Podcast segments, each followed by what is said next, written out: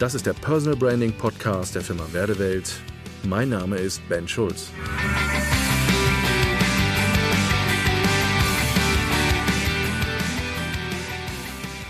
Für wen ist eigentlich Personal Branding? Wenn wir so ins klassische Marketing gucken und vor vielen Jahren, als ich noch viel für KMU gearbeitet habe und Produkt- und Dienstleistungen vermarktet habe, habe ich damals mir nicht überlegt, ob es einen Unterschied gibt davon, wie man Produkte und Dienstleistungen verkauft, im Gegensatz zu, wie kann man Menschen vermarkten. Ich habe damals in der Denke gehabt, naja, das wird irgendwie, die Mechanismen werden irgendwie ähnlich sein und gleich sein und man kann das irgendwie anwenden. Und wenn man nur richtig jemand gut inszeniert, ähm, dann wird das schon funktionieren. Je mehr ich mich mit diesem Thema auseinandergesetzt habe, desto mehr habe ich gemerkt, dass Inszenierung etwas ist, was, ich nenne das sehr hart, die Lüge am Kunden ist. Weil inszenieren kann ich irgendwie alles. Ich gibt äußere Umstände, die ich irgendwie nehme und sage, naja, so muss das sein, damit sexy ist und damit jemand von außen das attraktiv findet, dass ein so kreiert wird und so kann man jetzt diesen Menschen irgendwie dann so inszenieren, dass das irgendwie nach außen passt. Ja, das funktioniert auch bedingt, zumindest über eine gewisse Zeit, bis mein Kunde merkt, was eigentlich wirklich dahinter steckt. Oftmals ist das Thema bei der Inszenierung das Dilemma, dass wenn jemand hinter die Kulissen schaut und sieht, oh, hier ist aber mehr Schein als Sein, bröckelt die Inszenierung wie ein Gartenhaus zusammen. Inszenierung ist nämlich nicht eben alles sondern worum es geht, ist bei dem Thema Personal Branding, dass der Mensch, also die Erlebbarkeit, die ein Mensch kreiert, dazu dient, Vertrauen beim Gegenüber zu erzeugen. Vertrauen ist übrigens eines der wesentlichen Punkte, wenn es um Personal Branding geht. Warum? Es gibt so viele Branchen, die so austauschbar sind innerhalb der unterschiedlichsten Gilden, dass es gar nicht mehr darum geht, welche Qualifikation und welchen Fachbereich jemand hat. Naja, ich will es mal so formulieren. Wenn man heute zu einem Facharzt geht, und ähm, der ist ein niedergelassener Arzt, dann muss ich davon ausgehen, der hat ein Studium absolviert, der hat die Prüfung auch bestanden, der ist zugelassen dafür, was er kann. Also fachlich gesehen muss ich das wahrscheinlich hier nicht in Frage stellen. Aber trotzdem ist es so, dass wir zum Beispiel gerade bei Ärzten, bei mir ist es zum Beispiel der Zahnarzt, da gehe ich immer sehr penibel vor und gucke, ähm, zu welchem Zahnarzt gehe ich, weil ich habe so ein bisschen Schiss vor Zahnärzte. Ähm, also das ist nicht für mich ähm, eine fachliche Frage. Mich interessiert auch übrigens nicht, welche, welchen Bohrerfabrikaten der benutzt.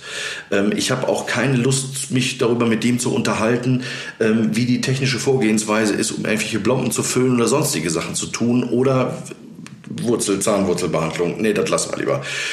Das ist gar nicht das Thema. Das Entscheidende ist hier, vertraue ich dem?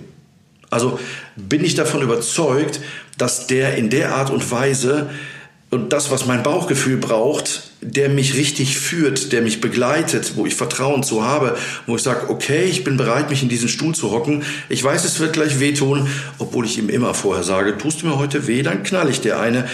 Manchmal lachen wir noch drüber, aber das ist ja so. Der Punkt ist, was sagt mein Bauch? Überlegt mal gerade bei euch, wie geht ihr eigentlich vor in eurem täglichen Umgang mit Dienstleistern?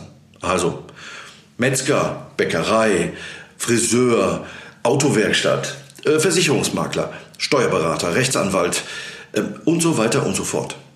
Das heißt, wenn wir uns diese ganzen unterschiedlichen Faktoren mal angucken, geht es doch immer um eine Frage. Vertraue ich dem Menschen, den ich beauftrage und von dem ich etwas kaufe?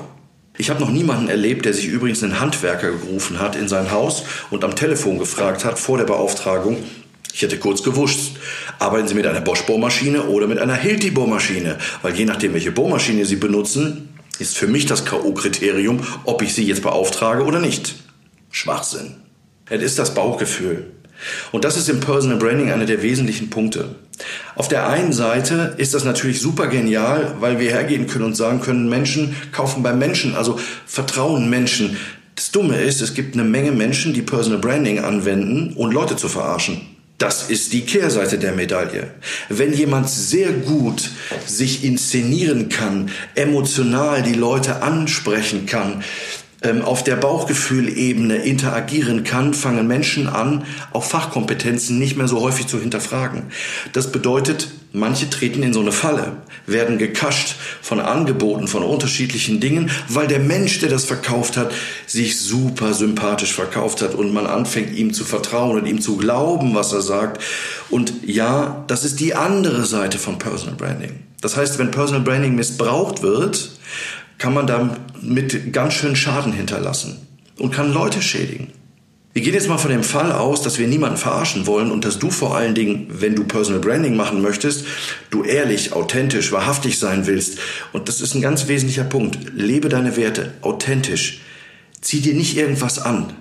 Es geht nicht darum, dass du inszenierst, sondern es geht darum, dass du deine Identität in Szene setzt.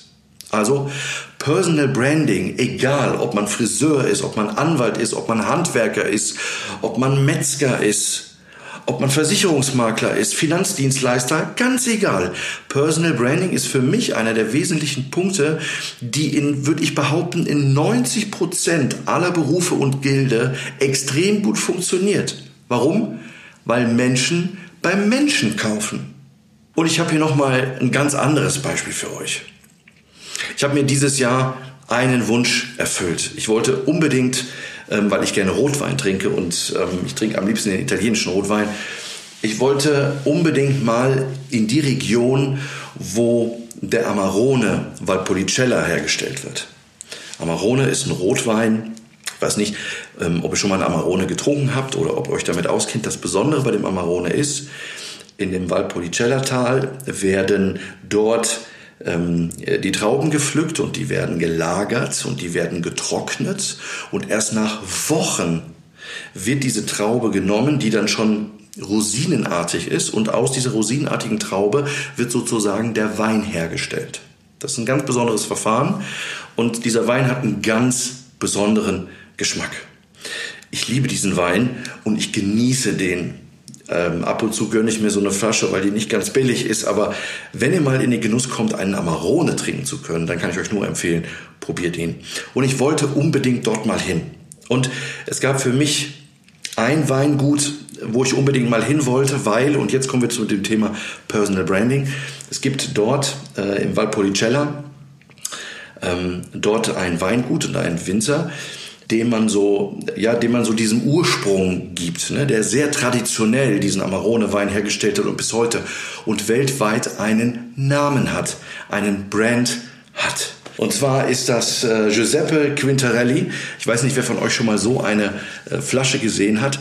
Ähm, das ist so der Ursprung von Amarone und jeder, der diesen Namen kennt und der sich mit Wein ein bisschen auskennt, Amarone, der Valpolicella Classico. Ich habe hier einen 2012er von dem Weingut ähm, Quinterelli, Giuseppe. Dieser Mann ähm, ist eine Marke in dieser Szene, wenn es um diese Art von Wein geht. Leider ist er in 2012 äh, mit 85 Jahren schon verstorben und ähm, dieses Weingut ist ein Familien, traditionelles Familienunternehmen bis zu den Enkelkindern mittlerweile und ähm, dort war ich dieses Jahr und konnte ähm, mir dort äh, einige Flaschen mitbringen. Ähm, und die, diese ist jetzt noch zu, also ich muss noch den richtigen Anlass finden. Aber was ich damit meine, ist, wir haben es hier mit einer Nischenszene zu tun, im Weinbereich. Und es gibt jemanden, der für ein ganz bestimmtes Produkt Botschafter, Fahnenträger ist, so will ich es mal nennen, also ein Brand ist für diesen ganz besonderen Art des Weines und ähm, der weltweit mittlerweile gerade bei Weinkennern bekannt ist äh, für diesen Art des Weines. Das heißt, und das bedeutet für mich, dass es eigentlich keine Nische gibt, keine Branche, wo Personal Branding nicht funktioniert. Ähm, und äh, das ist hier eine Einladung äh, an jedem, egal in welcher Branche du bist. Lass uns doch mal miteinander ins Gespräch kommen und mal gucken, selbst wenn du in einer völlig verrückten Szene bist, doch mal schauen, wie kannst du Personal Branding anwenden. Also ich würde mich freuen, wenn wir uns miteinander verbinden oder es die Möglichkeit gibt, dass wir mal in Dialog miteinander treten. Gerne sprich uns an bei der Werdewelt oder mach mit uns ein kostenloses Erstgespräch, Strategiegespräch mal über deine Situation rund um das Thema Personal Branding. Ich glaube, du hast einen viel höheren Hebel, einen Wirkungsgrad wenn du auf Personal Branding setzt, als wenn du einfach nur deine Dienstleistungen, deine Produkte vor dir herschiebst, in der Hoffnung, dass jemand in diese Produkte vertraut. Nochmal, Menschen kaufen bei Menschen. Danke fürs Zuhören und bis zum nächsten Mal. Ihr Ben Schulz.